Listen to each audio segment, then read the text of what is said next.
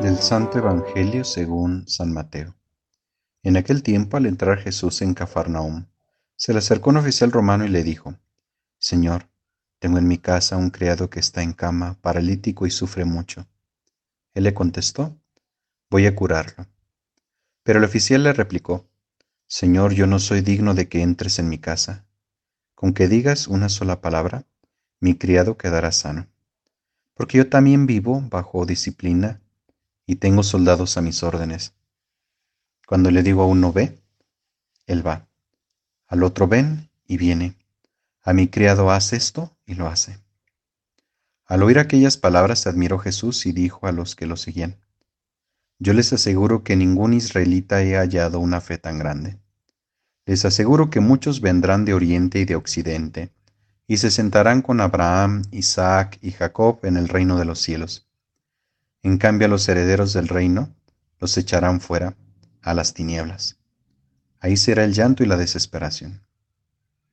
Jesús le dijo al oficial romano, Vuelve a tu casa, y que se te cumpla lo que has creído. Y en aquel momento se curó el criado. Al llegar Jesús a la casa de Pedro, vio la suegra de éste en cama, con fiebre. Entonces la tomó de la mano y desapareció la fiebre. Ella se levantó y se puso a servirles. Al atardecer le trajeron muchos endemoniados.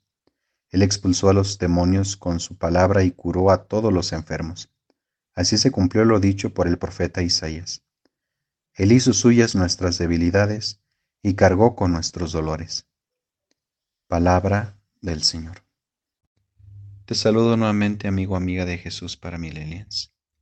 Hemos escuchado este texto sobre la actividad sanadora de Jesús.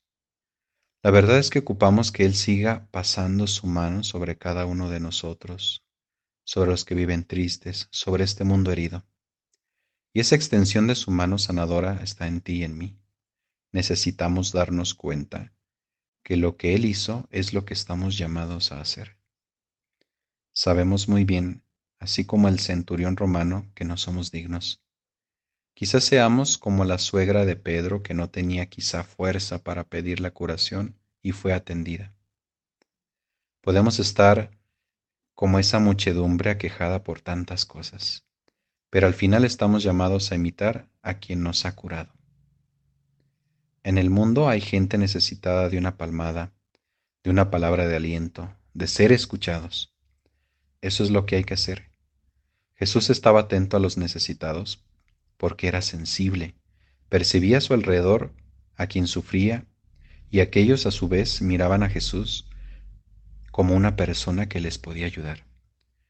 Seamos, como dicen algunos maestros de la espiritualidad, sanadores heridos, es decir, aprender a sanar incluso cuando nosotros también necesitamos que nos curen, cuando necesitamos de Dios, y que este mismo Dios nos extienda su mano y seamos mano extendida para los demás.